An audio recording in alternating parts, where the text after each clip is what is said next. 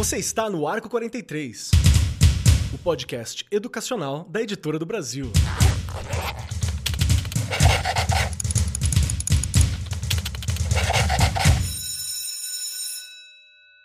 Saudações, saudações para você, meu querido professor, minha querida professora, você que nos acompanha no Arco 43 Podcast, o podcast educacional da Editora do Brasil. Sejam muito bem-vindos. E hoje o nosso papo é um daqueles que eu não manjo muito, que eu me sinto meio ignorante, meio perdidão, mas a Rê tá aqui comigo e a Rê manja muito. Nós vamos conversar um pouco sobre as propostas pedagógicas da educação física nos anos iniciais da educação básica.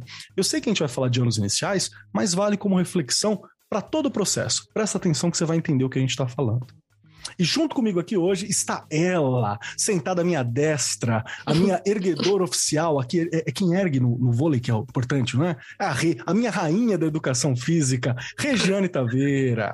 Você, minha querida, como você está? Que delícia! Rainha da educação física. Faz tanto tempo que eu não trabalho com a educação física de verdade. Mas a gente sempre está tentando se atualizar. E tô super bem, Keller. Uma delícia estar tá aqui com você sempre. E de novo, mais um assunto aí super importante, não é? Que ainda, né? Ainda tem aquela coisa dos pais lá na escola acharem que a educação física é só uma bolinha na quadra e tudo bem, né? E não é nada disso, né? Ainda bem que foi evoluindo tanto, a gente tem documentos aí oficiais importantíssimos, né? Já aí deixando novamente a dica, vamos conhecê-los, vamos nos aprofundar, entender melhor, isso é super importante para organizar os nossos planos de aula, os nossos planejamentos, os nossos projetos projetos políticos pedagógicos da escola, mas não vou ficar aqui de novo falando demais no início, porque nós temos aqui hoje meninas, olha eu, meninas, que vão nos ajudar bastante. O time de novo ganhando, Keller, me desculpa. Tá tudo ótimo. Sem problema, é bom, porque eu sou aquele cara que sempre era, era deixado de lado na educação física, porque eu jogo futebol mal, jogo vôlei tudo torto, sabe? Para mim era muito importante as aulas para aprender a lidar com esse corpão, né? Que eu sou gigante. Para quem não sabe, quem tá ouvindo, não sabe, mas eu tenho 1,87m. Sempre fui meio desengolçado, assim, ó, no tamanho. Então, educação física era importante, que eu era ruim mesmo nas coisas todas. E junto com a gente aqui, compondo essa mesa de alto garbo e elegância, está ela, Carla Ulasovski, que é bacharel e licenciada em Educação Física, pedagoga, doutora e mestre em Psicologia Escolar e do Desenvolvimento Humano pelo Instituto de Psicologia da Universidade de São Paulo e também professora ativa atuante na rede municipal de ensino. Seja muito bem-vinda, Carla. Como é que você tá? Tá tudo bem contigo? Pronta para o nosso papo? Olá, tudo bem? Prontíssima. Muito bom falar sobre né, uma área que a gente trata com muito carinho, que a gente gosta muito né, de atuar, principalmente quando ela é vinculada à educação. É, e não tanto ao esporte, né, e não tanto à periodização de treinamento, mas eu estou bem, obrigada pelo convite e vamos lá. Show de bola, show de bola. Muito obrigado pela sua presença. E também, compondo a mesa, está aqui a Tieme Okimura Kerr, que possui bacharelado, licenciatura em Educação Física também, e é mestra em Pedagogia do Movimento Humano pela Universidade de São Paulo. Fez pedagogia também lá pela Unisantana e é professora do ensino fundamental na rede municipal de São Paulo e do ensino superior no Centro Universitário Uni Santana. Trabalhou como educador online em curso de AD de especialização de educação física e também é tutora semipresencial de pedagogia pela Unesp. Saudações, Tieme, tudo bem contigo? Tá pronta para o nosso papo? Olá, Keller. Estou sim, estou aqui, né, pronta para a nossa conversa. Agradeço aqui a, o convite, né, de vocês e vamos lá. Vamos lá. Estado da arte, só para a gente entender. Para muitas pessoas, quando a gente fala de educação física, a gente ainda tem aquela ideia de educação física que é uma coisa muito muito antiga, de um outro momento, às vezes mais velha até do que eu, que estou aqui na casa dos 30. Mas na minha época, você já tinha um olhar que, ah, não, educação física é jogar futebol, é correr na quadra, você tem que ser bom bom mesmo em algum esporte, algum exercício. E se você não for muito bom, você não vai ser escolhido, você vai ficar meio de lado, vai ser dividido entre os meninos e as meninas, né? E não é mais assim hoje em dia.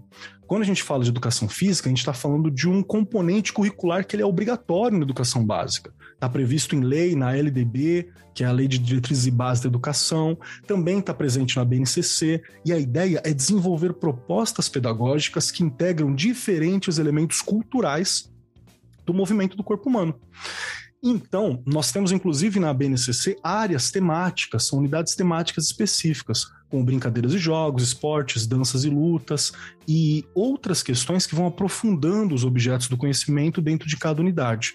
E eu falei tudo isso para vocês, pode parecer que eu sei muito, eu não sei. Eu tô lendo uma pauta maravilhosa que a gente construiu aqui, que o pessoal da equipe fez. Porque eu realmente me falta essa informação. E eu imagino que falta para muitos dos professores que estão aqui presentes. Por isso, nós temos essa mesa maravilhosa para conversar. Regiane, já vou começar contigo aqui. Bora lá. Mudou muito a estrutura e o pensamento da educação física desde a sua época para hoje? Era uma coisa, antes, quando você se formou, e como ela está sendo abordada hoje? Como está essa trajetória da educação física? Mudou bastante. Posso te dizer assim, nós tínhamos os PCNs que assim, eu, eu sempre falo aqui é, nos programas, né, que eram, é, são bem fundamentados, foram muito importantes.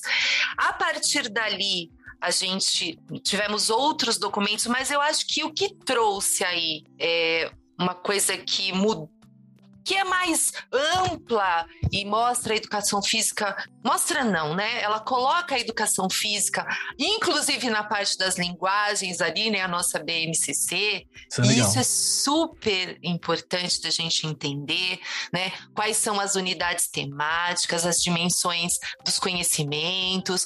Eu, eu sempre é, indico aqui, brinco com os professores, já vou até antecipar aí um pouquinho a leitura disso, mas não só a leitura da sua da, da, por exemplo, você trabalha ali com a educação básica, né, Kelly?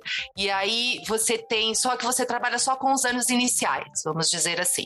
Então, tá. Então você entender um pouquinho o que vem ali na educação infantil, o que está na educação infantil, o que está também nos anos finais, o que está lá no, né, é, para o ensino médio. Acho que é importante você conhecer o documento todo. Por que, que eu estou ah, falando isso? compreender o que liga tudo, Exato. né? Qual que é a ideia, a unidade que tem no processo Exato. todo, né? Exato, isso é super importante, porque você falou da mudança, mudou muito, não é? A gente hoje tem aí diversos estudos, coisas que você pode. É, eu falo que a gente não, não, inventa nada, né? A gente vai ali olhando o que, o que é importante e colocando ali. É, no seu desenvolvimento de trabalho na escola. E olhando para o documento, Keller, lembrando aqui que ele é, é um currículo, é, é uma é, a base nacional curricular, ela é o mínimo. E você pode ampliar isso, não é?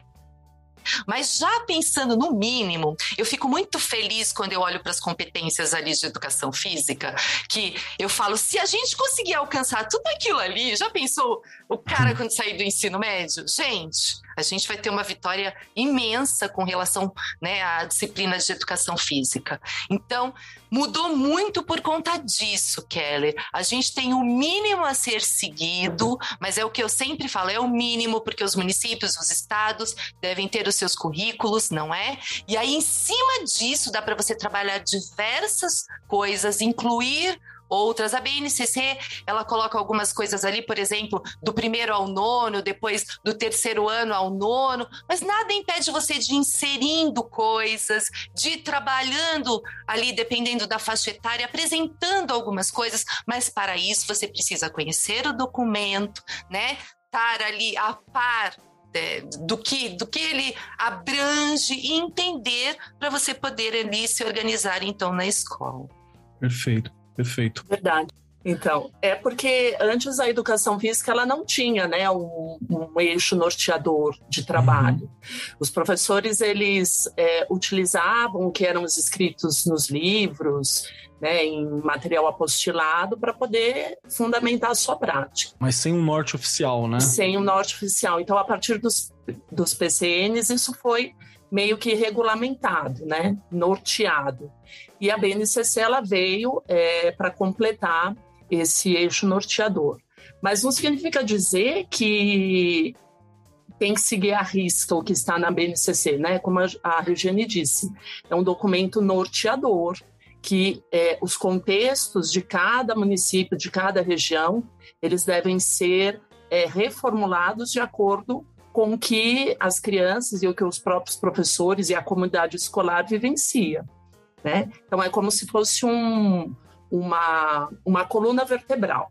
É, e aí, o, cada contexto de cada escola, de cada município, de cada região, ela vai integrando os seus saberes nessa coluna vertebral.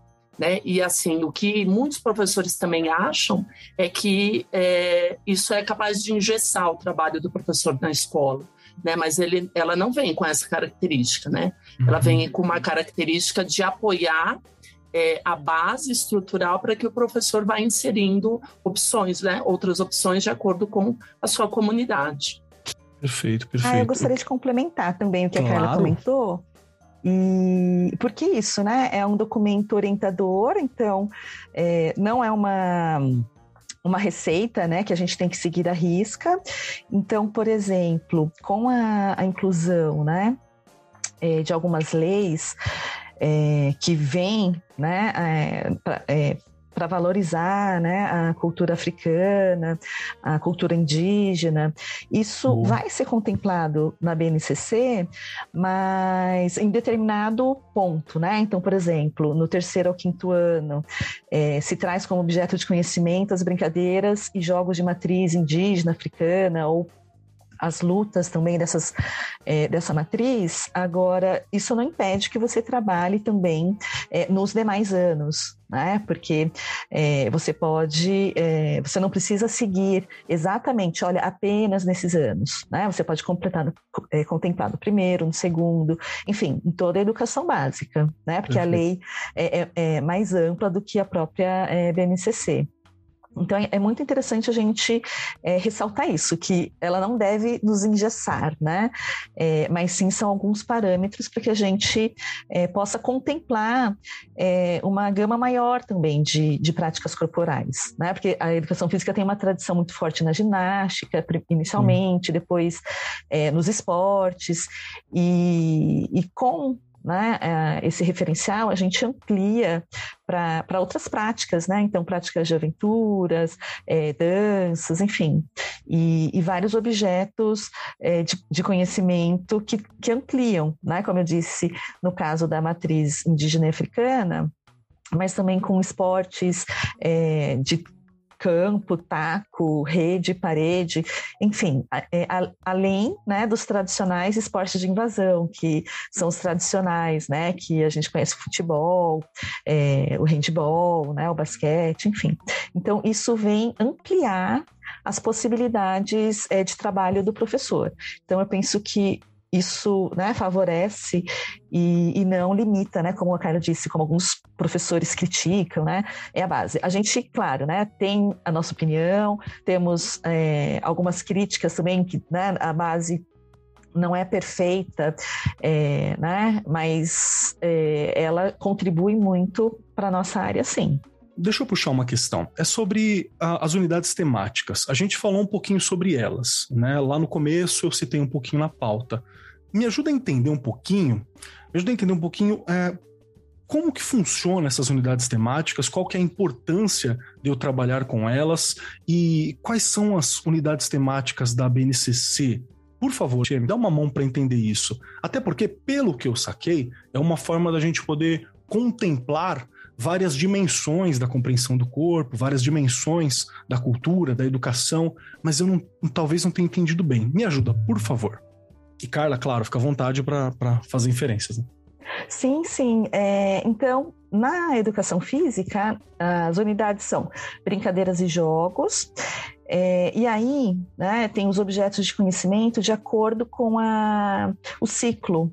Então, no ensino fundamental, é, ela é dividida né, entre primeiro e segundo ano, em que uh, o objeto de conhecimento são as brincadeiras e jogos da cultura popular, presente no contexto é, comunitário e regional.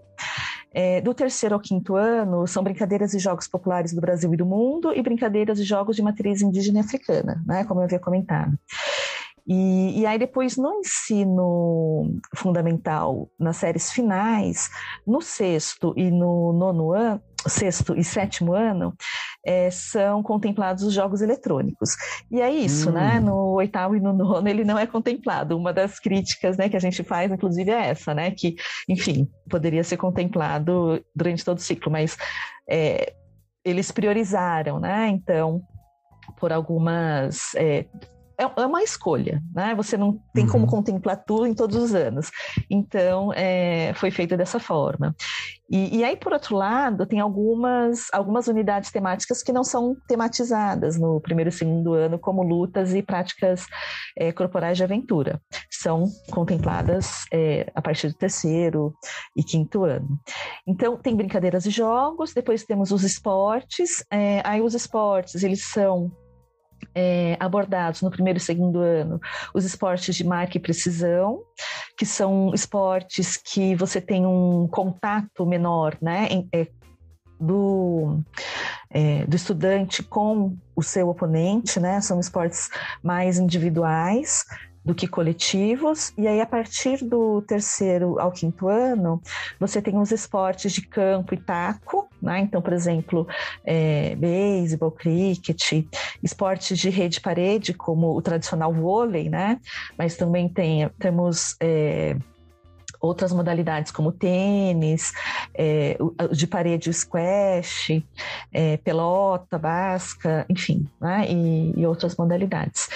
E esportes de invasão, que aí são aqueles tradicionais, né, em que uma equipe tem que é, defender o seu território e ocupar o território é, adversário para fazer um gol, para fazer uma cesta ou um touchdown, né? Então, é, os esportes. Depois a gente tem a ginástica, então, do primeiro ao quinto anos, o objeto de conhecimento é a ginástica geral. É, e temos a dança. Então, no primeiro e segundo ano são danças de, no contexto comunitário e regional, enquanto no terceiro ao quinto são danças do Brasil e do mundo, além das danças de matriz indígena e africana. E aí, no terceiro ao quinto ano, eles é, incluem as lutas também. Então, lutas do contexto comunitário regional e de matriz indígena e africana. E, e aí, como eu comentei, né, no ensino fundamental, nas séries finais, é contemplado também as práticas de aventura, práticas corporais de aventura, tanto as urbanas como as práticas de aventuras na natureza. Então são, são, né, a gente vê que ampliou. Então, quando eu fui estudante, por exemplo, né, imagina que eu ia é, pensar em prática de aventura, na escola, né, em aprender esse conteúdo. E, e agora, né, a gente tem, é, tem enquanto um objeto de conhecimento, um conteúdo a ser ensinado. É da mesma forma, lutas, né, é, né, a minha educação básica eu nunca tive, né, nenhuma nenhuma prática corporal relacionada à luta. E hoje a gente já é, tem esse desafio também, né? Por outro lado, isso é para a gente é desafiador, né?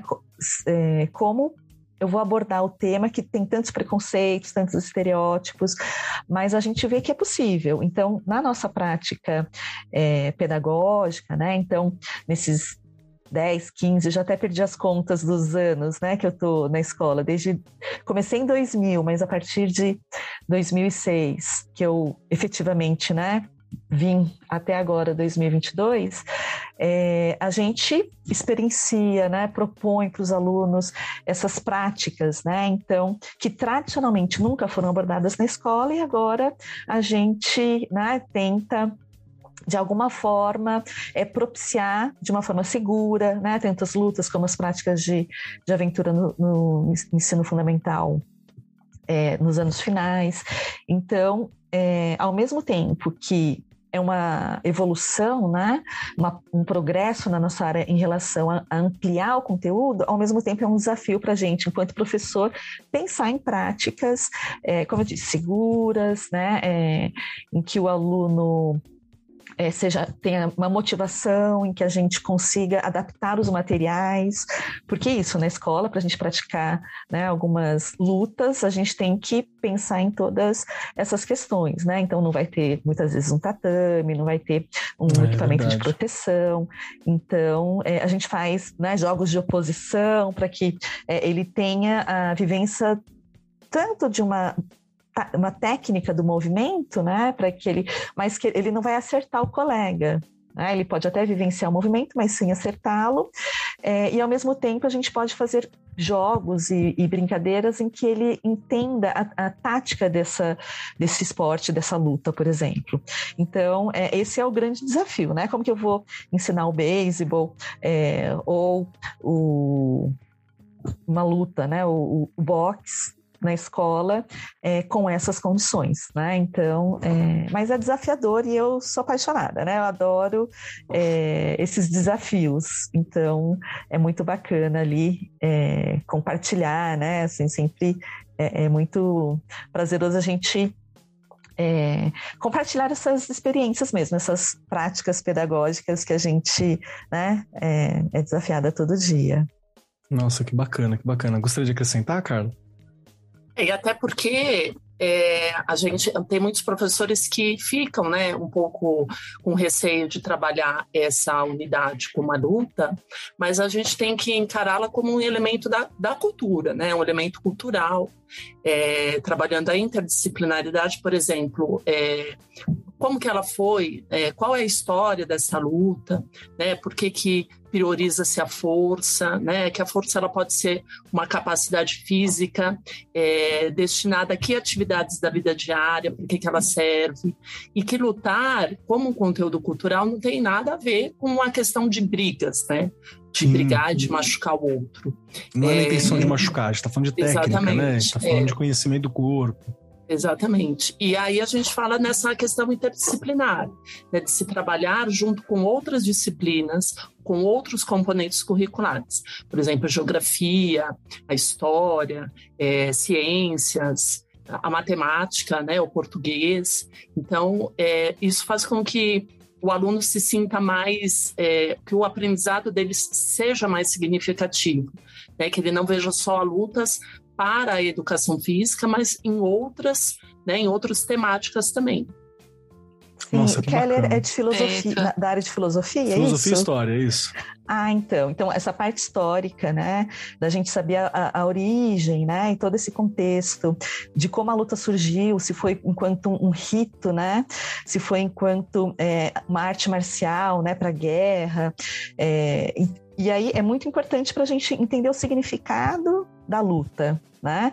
E a parte filosófica em algumas artes é marciais é, é, é muito importante, né? É, é uma das primeiras coisas que se ensinam. E, e, aí as práticas orientais têm muito isso da disciplina, da honra, então de uma série de preceitos éticos ali é, que são fundamentais. Então isso que a Carla trouxe, né, da questão da, da interdisciplinaridade, é, é, tanto com os aspectos mais biológicos, em que a educação física tem muita tradição, né, então, é, relacionados ao corpo, como que esse corpo é, que capacidade que eu estou trabalhando, que estrutura corporal, então é o músculo que faz a força, é, para determinado movimento, mas também esses aspectos mais amplos, né? É, filosóficos, históricos, sociológicos, né? Então, no esporte a gente vê que é, ele foi usado algumas vezes como manifesto político, né? Às vezes, é, muitas vezes ele foi é, tem símbolos, né, em que as pessoas é, demonstravam uma luta contra é, o racismo. Então, é muito interessante a, ver, a gente ver que né, existe um, um é, amplo conhecimento que vai muito além de uma prática. Não é só ele né, praticar uma luta, vivenciar o movimento ou a tática, mas é, tem conhecimentos que vão muito além disso. Então é, é, é bem bacana. Tô morrendo de vontade de voltar para a escola para ter aula de educação física assim. Regiane, vamos Tudo junto? isso, né? Vamos, é, vamos junto. Então, é bem interessante isso mesmo, que a BNCC ela deixa isso muito claro, que não é só a parte técnica do esporte, da luta, da dança, não é? Ela tem, ela, ela te, ela te deixa ali né? Não é só um caminho. Você tem diversos caminhos. Você tem como abordar, né, os temas de diferentes maneiras, a partir da história, discutir a história, né? A partir ali, você pode levar convidados na sua escola, levar as crianças, por exemplo, capoeira, né? Os bairros que, ah, se eu for pensar no contexto da minha escola, eu tenho grupos de, de capoeira ali. Então você pega um grupo, leva na escola para as crianças conhecerem, fazerem perguntas, não é? Ou leva eles até o local, né? Pode levá-los até o local para que eles possam então ali conhecer.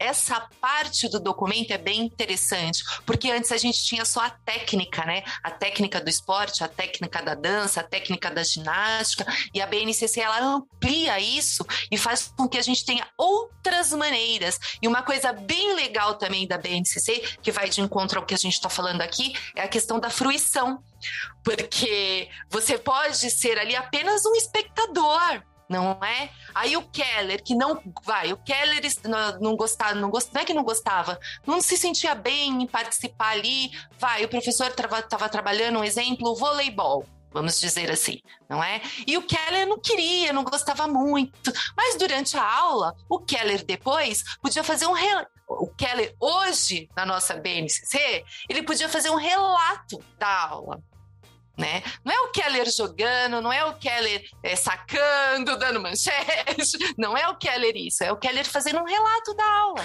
Eu me sentiria muito mais pertencente, hein? Olha só, Olha lá, eu tava excluidinho é? assim no cantinho, assim. Isso é muito legal que a BNCC traz e vai de encontro ao que as meninas estavam falando, porque o que, que acontecia com a educação física em alguns momentos? Ao invés da gente incluir, a gente excluía, não é? Então, se você não era bom em determinada coisa, ah, eu não vou, ah, não vou chamar a Regiane para jogar futebol porque ela não sabe jogar. Né? Então os tia, eh, era, tinha a divisão ali dos times, cada um ficava, os bons eram escolhidos e alguns ficavam no banco não é? E hoje há uma finalidade para quem não consegue se encaixar em determinado esporte, ou em determinada luta, ou em determinado. E também uma coisa importante, né? Que é ler o professor de educação física, ele não precisa saber tudo. Sim, Nossa, sim, mas eu tenho que saber dança, eu tenho né? que saber luta, eu tenho que saber. Não, né? Você vai pelo caminho que você se sente seguro, vai estudando, traz ali as coisas que tem no seu no contexto da sua escola. Gente, Procure é uma materiais de apoio, né? A editora do Brasil está aqui fazendo materiais de apoio sempre para ajudar o professor. Falou muito bem. A gente tem aí diversos materiais que podem ser usados da nossa editora aqui. Então, há caminhos, há maneiras, não é? Ele não precisa ser o cara que sabe tudo. Então, é, uma proposta também é trazer para o ambiente escolar o que os alunos sabem, né, sobre a dança né, trabalhar esse contexto dentro da escola, que o professor não necessita saber tudo, mas através de um planejamento participativo, a gente pode trazer o que as crianças conhecem, né, e como que elas conhecem é, esse determinado elemento, unidade temática, para dentro da aula, né? É, então, não necessariamente precisa ser é, a dança, é, sei lá, a valsa, por exemplo.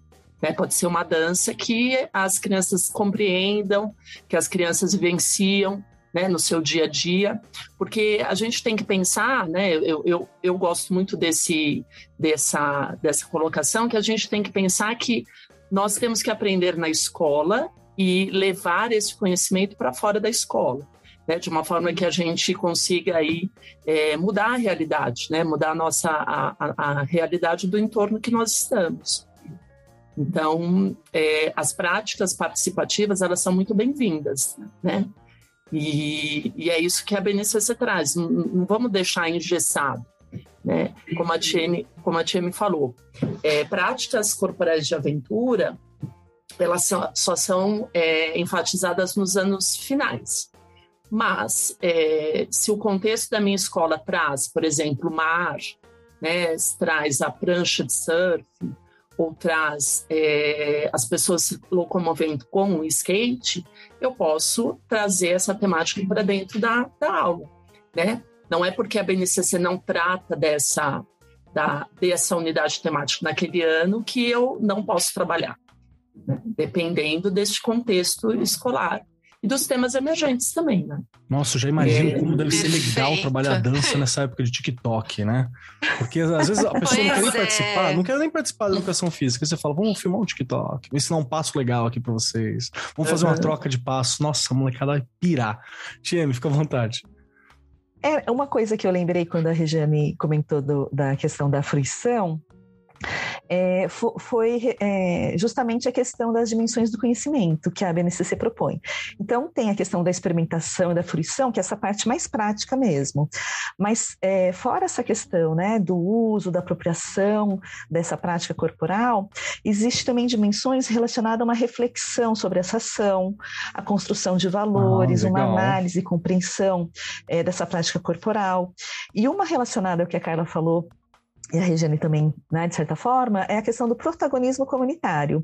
Então, é, quando o estudante ele consegue, é, de fato, né, é, ver su, no seu território, né, no local onde ele está, como que essa prática pode ser inserida e como eu, eu posso também modificar é, esse próprio local, é, como que eu posso é, reivindicar né, práticas ou é, um parque, né, uma praça para eu fazer uma brincadeira, um jogo.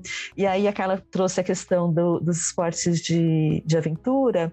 É, eu, quando eu dava aula para o primeiro ano, é, no parquinho, gente, eles fazem é, praticamente vários movimentos do parkour e a gente pode explorar isso. Né? Então, se é uma escola que tem um parque, é, nossa, né? Então, assim, é, você pode estimular várias manobras ali e, e, propiciar. Então, vai depender mesmo do contexto que ele está. Então, acho que a BNCC, quando ela traz essas dimensões de conhecimento, ela amplia, né? É, para possibilidade de vivência muito além de uma prática. Então, de uma análise, de um protagonismo na comunidade, de, é, e dele ser um multiplicador também do que ele aprende na escola é, para levar para a comunidade. Então, Perfeito. isso é, eu acho que é uma grande evolução ali.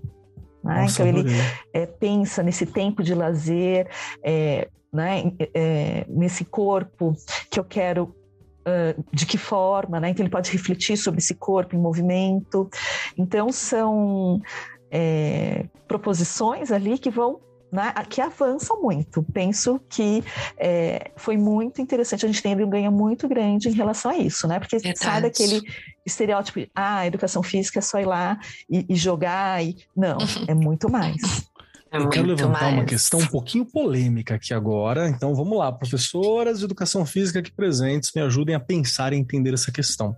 Porque o que a gente está discutindo aqui hoje é sobre as várias os vários estereótipos, né, os vários olhares que ficaram meio cristalizados a respeito da educação física nos últimos anos, nos últimos tempos, pela dificuldade, pela formação que era difícil, que às vezes não tinha um desenvolvimento, pela falta de um direcionamento nos primeiros momentos que a gente teve aquela, aquele boom né, de abrir escola, escola para todos, às vezes não tinha um direcionamento específico para a área de educação física. Enfim, a gente está correndo atrás desse prejuízo todo ao longo desse tempo, desse tempo e correndo muito bem pelo, pelo o que vocês estão passando aqui para mim, né? Dá para fazer muita coisa, dá para fazer muita coisa boa e não é necessariamente coisas complicadas. Você não precisa ser, sei lá, faixa preta em judô, é, manjar muito de kendo e capoeira e kung fu e ainda dançar no TikTok. Basta que você saiba ouvir os seus estudantes, né? Esteja atento ao que estava acontecendo Sim. e consiga incorporar aspectos disso, né? E tem ali um planejamento legal para entender o que de cada uma dessas áreas você vai levar. Então é só para tranquilizar os professores também que devem estar, ai meu Deus, e agora? Tem que me inscrever na dança, tem que me inscrever na luta, tem que, né? Já pensou? Um monte de coisa. Mas eu queria falar sobre um, um, um conceito que ficou meio cristalizado também, que foi essa ideia de que a, a gente tem uma ideia muito forte do futebol, pô, o Brasil, país do futebol, né, do, do esporte. E tem essa coisa do corpo que funciona, né, de um jeito perfeito para algumas pessoas que estão olhando. Então, o cara que consegue respirar e, e corre bem, e tem um cardio monstruoso, você fala, não, isso é 10 na educação física, né? Eu nunca fui esse cara, por exemplo. Eu tinha rinite, tinha um monte de coisa, respiração não era lá aquela, aqueles lados. É, quando eu era pequeno, a gente tinha uma briga, alguma coisa, eu sempre falava que tinha que acabar rápido, porque eu não aguentava ficar muito tempo, não. Se tivesse briga, alguma coisa na escola, se tivesse que correr, não dava. Porque eu tinha essa dificuldade. E a gente está hoje falando uma perspectiva de, de inclusão, né? quando a gente fala sobre as pessoas com deficiência e, e, por aí vai, dentro da área de educação física. E eu vou compartilhar aqui rapidinho uma, um, fa um fato que aconteceu, que eu assisti, a Regiane sabe, já falei no programa anterior, de um colega professor professor Ari, né? Aerosvaldo, o nome dele, chama ele de Ari. Professor Ari, que é um professor muito querido, que trabalhou comigo por alguns anos, está voltando agora readaptado, teve uma dificuldadezinha na coluna ali. Professor de educação física, cuidem dos seus corpos também, por favor. E, é. e eu me lembro de uma, de uma aula que ele deu que eu achei fantástico. Porque tinha um menino que recentemente ele teve um problema, ele teve uma amputação numa das pernas, né? Mas, mas criança, adaptado, foi, foi bem cedo, então 100% ele se movia e tudo. E ele fez um futebol adaptado, né, onde você tinha que limitar um determinado movimento para você poder experimentar e fazer um determinado jogo. E foi muito legal ver, ver o, o, menino que tinha amputação participar ativamente, se divertir, ajudar os amigos no jogo. E isso foi muito bacana. E eu lembro que eu assisti aquele momento e eu falei assim: na minha época eu não sei se eu veria isso com facilidade. Que maravilha que essa molecada hoje está podendo viver isso, está vivendo essa experiência nesse processo. E aí, aqui tem um ponto. O que, que a BNCC ela, ela levanta, que prática que a gente tem quando a gente propõe para falar sobre a inclusão dos alunos com deficiência. Isso é um tema que eu acho que seria legal a gente trabalhar aqui. E eu queria puxar primeiro para você, Rei, que está dirigindo né, uma escola hoje em dia que orientação que você passa para os seus professores quando a gente fala sobre a inclusão na educação física, que é uma área que eu, por não ter formação né, nesse, nesse campo, tenho uma certa dificuldade também de pensar. Por isso que foi tão genial para mim quando eu vi o Ari fazendo aquele trabalho. Keller, eu acho que aí a gente eh, pode até ampliar, né? Eu acho que em, to, em, quase todas as disciplinas ali você tem que ter um trabalho, às vezes, diferenciado, dependendo é, é, da deficiência do seu aluno. Né? Eu já falei, já comentei aqui em outros episódios, a minha escola eu tenho um número é, grande de alunos autistas não é? Então, você pensando nisso, é, eu vejo as crianças participando, já falei, já comentei aqui na questão de quando é um pouco mais severo, eles não ficam muito tempo, eles ficam um pouco, depois saem, mas também essa coisa de e, ele, e na educação física, inclusive, olha só como é interessante. Nós vimos essa menina que tem o autismo severo participar pela primeira vez. Era uma brincadeira que tinha que passar por baixo da perna dos outros colegas e fazer ali uma atividade, passava por baixo, depois levantava e aí o outro, enfim, e ela fez. Uma coisa que ela não fazia. Gente, ela não sentava, eu já comentei isso aqui, não é? Ela não entrava na sala, então a gente tinha uma série de, de dificuldades ali. Só que o professor pensou nessa atividade e porque ele sentiu durante ela, as né? aulas isso, que ela gostava dessa coisa de é, é, engatinhar, olha isso, de ela não quer muito contato. Então, na hora que ela passou ali embaixo da perna dos outros colegas, ela não teve muito contato, mas ela passou. Entendeu? Foi pensado, foi planejado. Depois legal. a gente conversou sobre isso no conselho de classe e ele falou, e ele estava super emocionado por conta de vê-la participando de uma atividade e se concentrou ali, né? Porque ela teve que fazer um movimento, ela teve que pensar para fazer não é?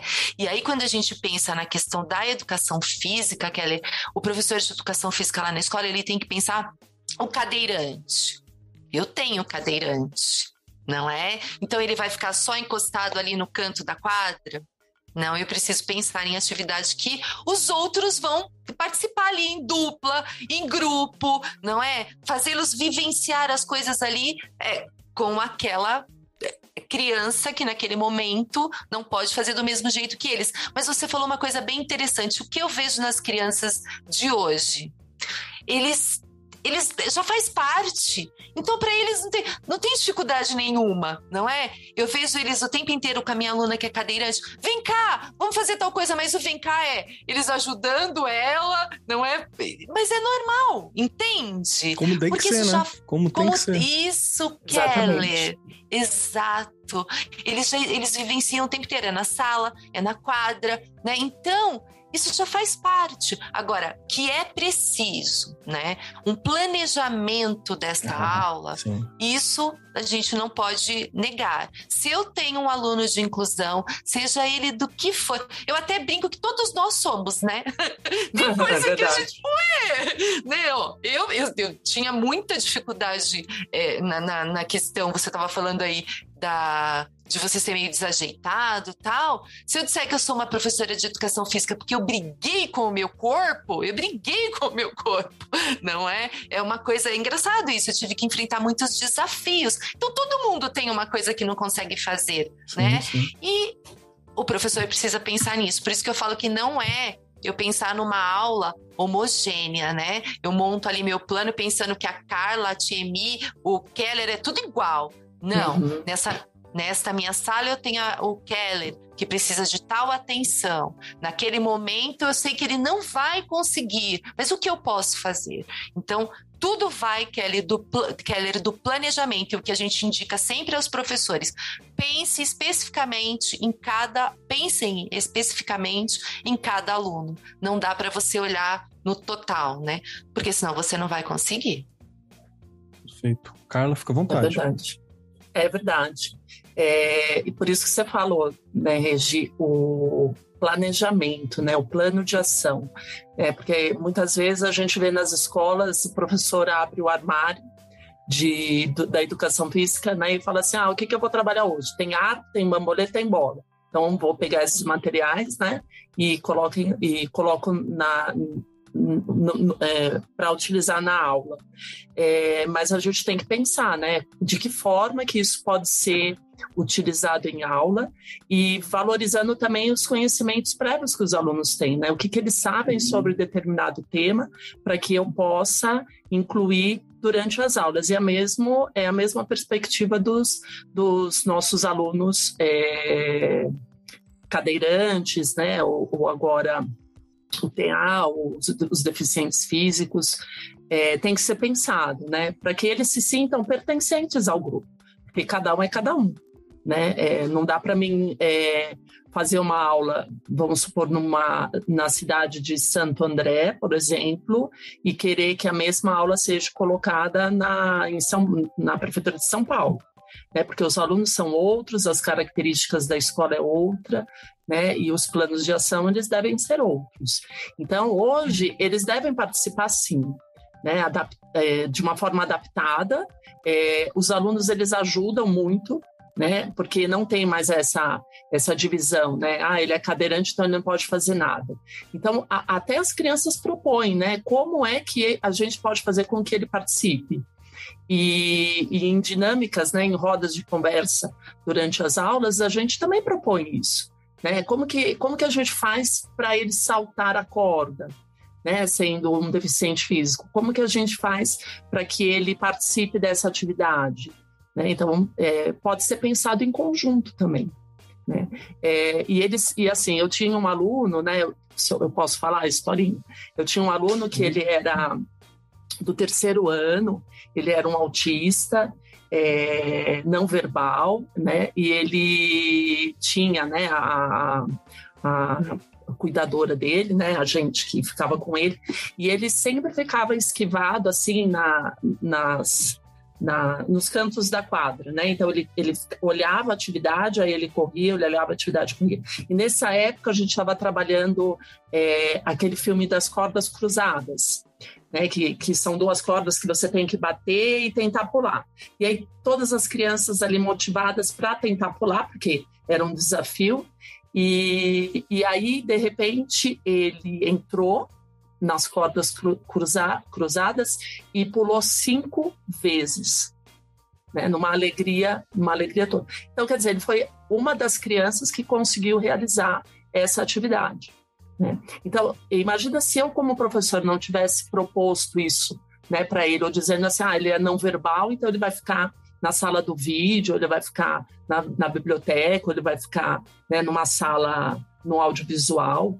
Né? Então, a gente precisa pensar que eles precisam participar sim. E aí foi muito emocionante, né? Porque ele, de repente, ele foi lá e pulou.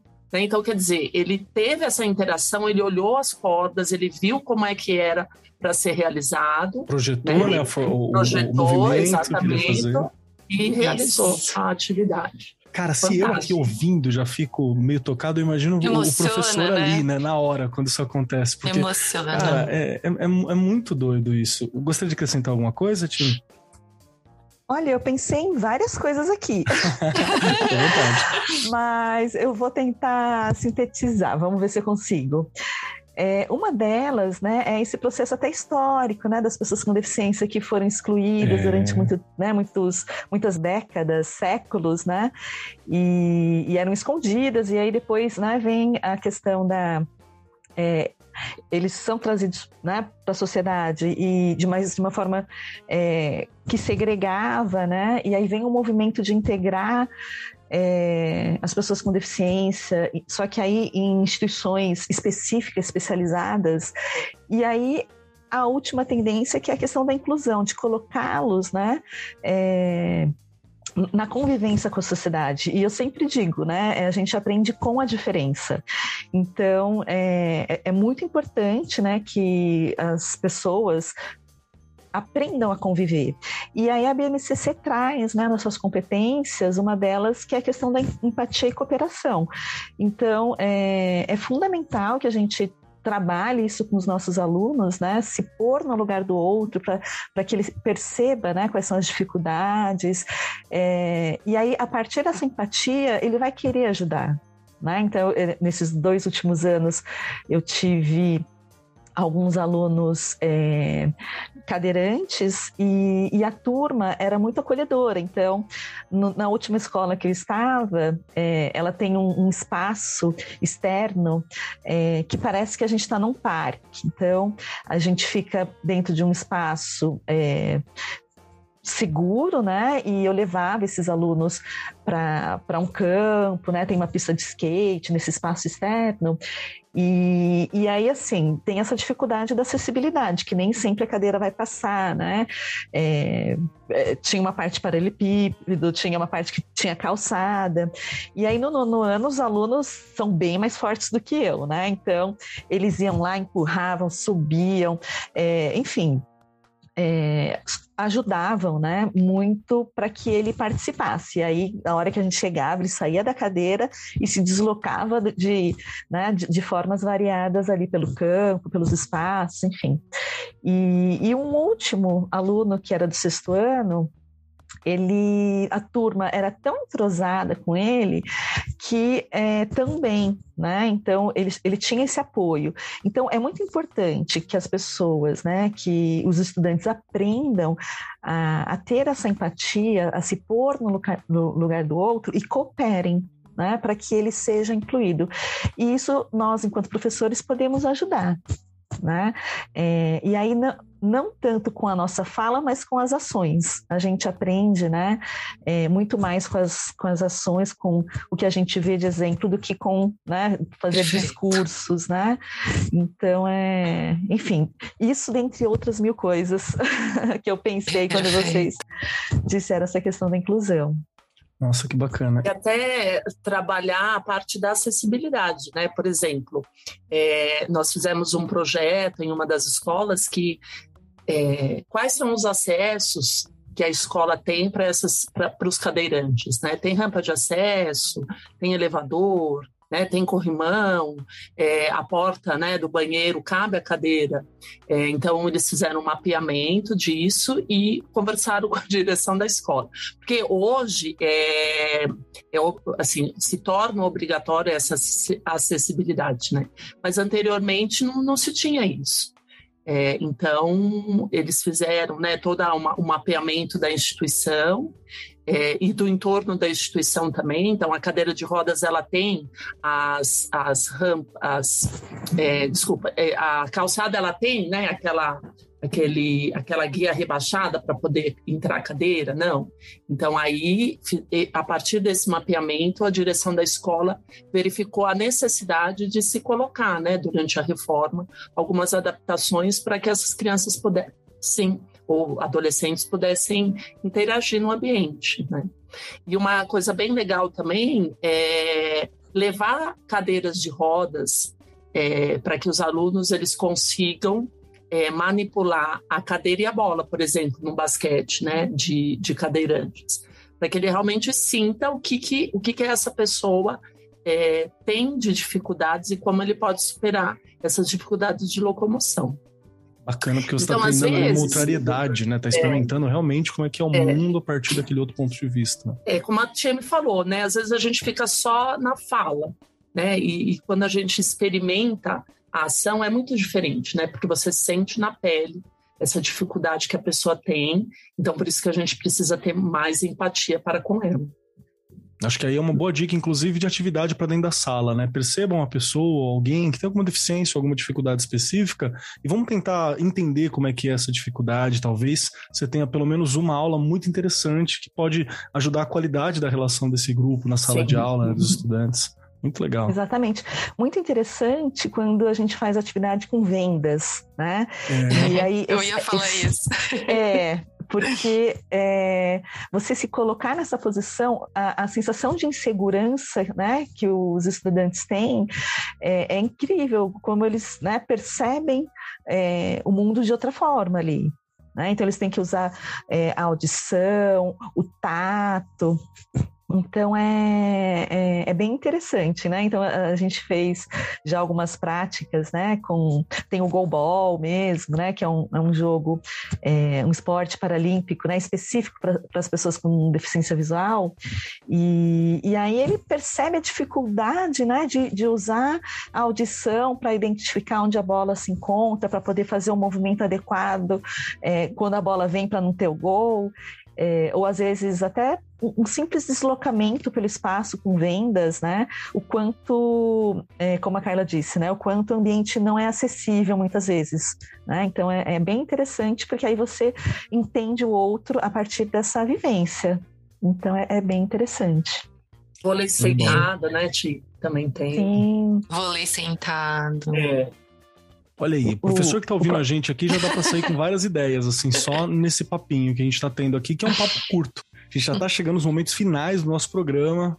A gente já tem muita coisa na pauta aqui que eu gostaria de tratar com vocês, mas algumas delas a gente conseguiu dar uma pincelada, né? Por exemplo, eu queria muito ter conversado um pouco mais sobre o contexto escolar que a gente tem, como a gente pode retirar coisas para as aulas dali, porque para mim filosofia e história é algo muito importante. Você pega algo que os estudantes trazem, algo que você percebeu na comunidade e você traz isso para discussão tem como fazer isso na educação física, como a gente já falou anteriormente aqui, dependendo do grupo, da comunidade, do que está acontecendo ali.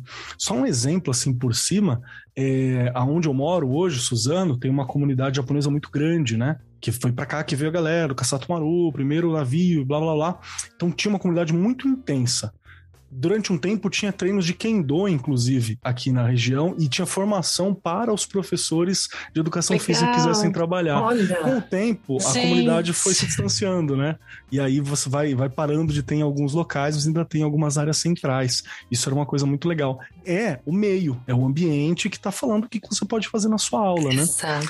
E teria uma questão muito legal também, que era falar sobre o uso dos blocos temáticos, mas vamos aguardar uma nova oportunidade para a gente discutir um pouquinho mais sobre as interações com disciplina. E olha que a gente já falou um pouquinho disso também quando a Tive falou o que, que eu, como professor de história, poderia fazer, como professor de filosofia, poderia fazer, né? A Cara levantou também as relações com as outras disciplinas, outras áreas do conhecimento. Então, de certa forma, a gente conseguiu falar muito daquilo que a gente gostaria de discutir hoje. Só que a gente precisava de um pouquinho mais de tempo, então vai ficar sempre o convite para a gente continuar esse papo. Caminhando agora para os nossos momentos finais, deixa eu dar uma avisada rápida para as nossas convidadas aqui presentes, que para você poder sair deste programa, para a gente poder encerrar o programa de hoje, você tem que responder a três questões. Surpresa! Três questões dificílimas ainda, então se preparem. Não me contaram isso não. Ah. Mas a graça é essa. A primeira delas, olha, olha que difícil, hein? A primeira delas. Se você gostou do programa, então você vai ter que conversar, falar se achou legal, o que, que não achou, o que, que achou, por favor, ache o que, que você achou do nosso programa, se gostou do bate-papo. A segunda questão é onde a gente sabe mais sobre você e sobre o seu trabalho. Então, se tiver um e-mail para contato, se tiver algum lugar que a gente acha, o que mais sobre o seu trabalho a gente encontra, para a gente conhecer mais sobre vocês, aqui é o momento. E a terceira pergunta não é uma pergunta, ela é uma indicação Então, um livro, uma música, uma indicação, um pedacinho da Carla, um pedacinho da TM, um pedacinho de vocês que possa ser compartilhado com os nossos ouvintes, com as nossas ouvintes que estão aqui presentes. Pode ser um livro, uma música, um filme, um pensamento, uma frase, uma coisa que a avó falou, uma receita, o que você quiser. Um pedacinho de vocês para ajudar a gente a compreender mais e ficar junto conosco até o nosso próximo programa. E para dar tempo das participantes pensarem, Regiane Taveira, você Bora gostou lá. do nosso programa, Regiane Taveira? Gente, adorei. E olha o que você falou, tem tanta coisa ainda para falar, não é? e é uma delícia, né, conversar com professoras de educação física, olha eu. Porque é o que eu falei, eu não estou atuando como professora de educação física, mas eu tento estar o mais antenada possível, até para poder ajudar lá os professores e as professoras lá na escola. Mas é um assunto que a gente precisa realmente voltar. Keller, foi uma delícia. estou aqui no Arco 43, estou no Instagram Regiane Taveira, Facebook e estou lá na escola, como eu sempre brinco. Estou lá na escola, não é? E eu vou deixar de dica uma coisa, eu vou ser a tia chata. Eu vou ser a tia chata. Vou. Eu vou deixar de dica BNCC. Gente, leiam este documento. Leiam este documento. Eu sou, né? Nós estamos aqui no estado de São Paulo.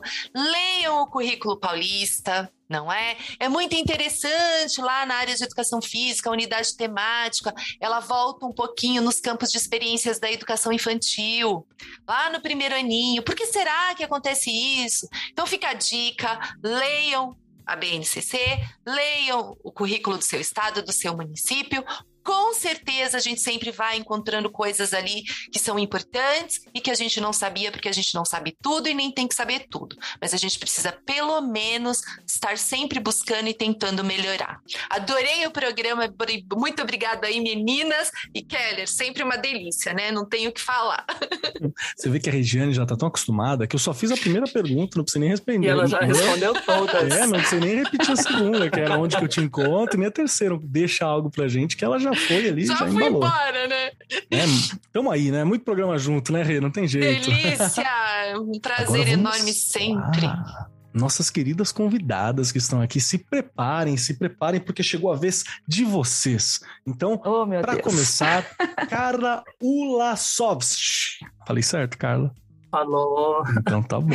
É, Carla, agora eu sempre você... soletro, né? O LS, o WC porque as pessoas é, têm dificuldade mesmo na pronúncia, mas é, não é só você, tem saber, não. É. Tem que saber encontrar também, né, na hora de é. pesquisar. Então, ó, vai estar tá aqui no tópico do post também, quem quiser dar uma olhadinha. Então, as três perguntas para você, Carla. Primeiro, se você gostou do nosso programa. Segunda, aonde eu te acho, como eu te acho, para saber mais sobre você e sobre o seu trabalho. E a terceira, deixa um pedacinho da Carla pra gente, por favor. Então, adorei, muito obrigada pelo convite. É sempre bom né, a gente poder dialogar né, sobre esse tema muito importante que é a educação. E a gente é apaixonada pela educação física né, e quer fazer sempre um trabalho é, voltado para o estudante. Né? E o professor precisa sempre se atualizar, né, Kelly? Não adianta achar que, que fez uma graduação e acabou. Né? Sempre tem que estar. Tá inovando, né, participando, vendo as novas temáticas, é, fazendo cursos aí de formação, né? É, adorei participar, muito obrigada, né, pelo convite, Regiane, você é muito bacana, muito, né, é, para frentex, vamos dizer assim. é, e é muito legal falar com a TM, né, porque a TM é uma pessoa assim muito querida, é, aprendo muito com ela, né, eu acho que ela é a minha biblioteca ambulante, né, Ti? A gente se nossa, conheceu. Né, eu tô longe. Ah, é. tô longe disso. Não, ela é muito objetiva e clara, sabe? Porque eu sou meia é, dá, é, vou para uma parte aqui, outra ali, e a time não, ela, ela consegue centrar né, tudo numa lógica perfeita. Então, para mim é muito importante tê-la aí como, dupla. Olha aí. como companheira né, de, de, de trabalho. É, vocês podem me achar no Insta, né, carla.ulasovst, o L-A-S-O-W-I-C-Z. Tenho também o Facebook, né, que é o mesmo, o mesmo nome e sobrenome. E para falar de educação, eu gosto muito de alguns autores espanhóis, né, que falam que sem motivação não há aprendizado. Então eu me eu me tenho como como eixo central de trabalho isso, né? Fazer com que as nossas aulas sejam sempre motivadoras para que o estudante ele possa é, ele possa é, levar o que for de significado para a vida dele do dia a dia. Perfeito, é perfeito. Carla, muito obrigado pelo seu tempo, muito obrigado por ter topado bater esse papo com a gente, por ter essas reflexões todas que são tão importantes para o professor de educação física, que às vezes fica carente mesmo de novas informações, de novas formações, né? E como você mesmo falou, não é a, a, a formação, diploma, não é o fim da sua formação, é o começo, né? O diploma uhum, quer dizer exatamente. que você pode virar professor, não, não é o uhum. fim, não é agora, acabou. É o começo. Então aqui a uhum. gente está trabalhando justamente na ideia de dar essa formação pro professor. Muito obrigado por ter estado aqui com a gente, viu? Eu que agradeço. Chegamos agora na sua vez, TM Okimura Kerr. Só gente de nome chique, né? Tá vendo? Eu, eu, eu me identifico com o Kerr aqui, porque é quase um Keller também, tá vendo? Então, tá, tá, Verdade. tá ali. TM, três perguntas para você. A primeira, se você gostou do programa. A segunda, aonde a gente te acha. E a terceira, um pedacinho da TM para nos acompanhar. Vamos lá. É... Já esqueci a primeira. Você gostou do programa? Adorei. Eu gostei do programa, exatamente. Eu adorei participar do programa. Gratidão imensas pelo convite, né, Keller, Regiane. Foi ótimo, né, conversar com vocês. Agradeço a Carla, né, também pelos elogios. Eu sou muito objetiva na escrita, gente. Para fala, eu me enrolo bastante. Então, desculpa, né, qualquer enrolada que eu dei aqui na fala, mas é, gostei muito, né, do bate-papo. Vocês deixaram a gente gente muito à vontade, descontraído, para a gente poder é, relatar e falar um pouquinho da nossa, das nossas opiniões e vivências.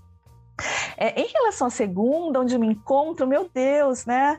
Eu, eu agora eu vi que eu tô super desatualizada. Eu até tenho Facebook, Instagram, mas nossa, deve ser uns 10 anos que eu não mexo ali. Eu acho que eu sou da época do Orkut, então quem quiser ir procurar no Orkut. mas, é, enfim, eu preciso atualizar todas as minhas redes sociais. É, mas vocês me encontram lá, né? Eu vou me comprometer a, a atualizá-los. LinkedIn também, né, que tem a nossa, que é um pouco mais profissional ali, é, para os acadêmicos tem currículo Lattes, né, também, mas enfim, é, vou me comprometo a atualizar as minhas redes sociais. E por fim, era alguma alguma indicação. sugestão, alguma, uhum. né, alguma coisa nesse sentido. É, não tem nada muito específico, né, mas eu sempre, é, eu, eu sou da escola pública, né, eu estudei em escola pública, trabalho em escola pública, e defendo muito, né? É, assim, eu sou né, uma filha da escola pública e eu aprendi nela que é, é, a importância do esperançar, né? Como dizia Paulo Freire, e, e da coragem, né? Como assim, em várias obras, né, do Graciliano Ramos, ele fala que na vida a gente tem que ter coragem, né? Então, né, vamos seguir ali com, com coragem e com esperança. Então, isso é meu, a minha dica para esse final de, de conversa. e Poxa, gratidão ali a todos, a todos vocês que né, nos convidaram, a Carla pela, pela conversa e todos que nos ouvem. Muito obrigado, obrigado pelo seu tempo, obrigado pela presença, obrigado por todo, todo esse conhecimento compartilhado, esses olhares, essas informações. É algo que faz realmente diferença para os professores que estão ouvindo. Se eu, que nem sou da área, já sair daqui com uma noção assim maior, eu já olho para o meu colega de educação física com um olhar de tipo, ah, tô sacando o que você está fazendo. Imagino que para os professores deve ser fantástico, tá vivendo, tá tendo a sua disciplina, a sua área é, discutida, falada, desenvolvida. Então, muito obrigado pela presença. Obrigado mesmo, time. E aguardem novos convites, viu? e chegando no meu momento final, agora a minha vez. Primeiro, eu adorei o programa porque é uma daquelas áreas que eu tenho uma certa ignorância mesmo de não saber, né? Então é sempre muito interessante quando vem pessoas de outras áreas para me dar formações, para me entender, porque eu repenso também a minha prática e o que, que eu posso fazer junto com outros colegas, porque essa interdisciplinariedade, a transdisciplinariedade, elas são questões importantes para a gente discutir hoje e que tá dentro da BNCC a gente trabalhar junto. Então eu já estou com umas ideias aqui, inclusive minha indicação vai bater numa dessas ideias, então aguardem. E quem quiser me encontrar por aí, arroba Marcos Keller na maioria dos lugares, está lá nas redes sociais todas. Não sou um, um, grande administrador de rede social, mas você me encontra por aí. No Instagram, arroba Keller. Lembrando, é um Instagram pessoal, então é foto do meu gato que eu tô comendo e música que eu tô ouvindo, assim. É só isso que tem lá, né? Agora que eu tô de férias ainda, pode ver que é isso. E a minha indicação, eu vou indicar uma coisa para os professores de educação física e também para o professor de história, porque é o que eu pensei aqui. Eu tenho alguma, algumas salas né, que vão trabalhar conflitos com a Idade Média nos anos finais esse ano.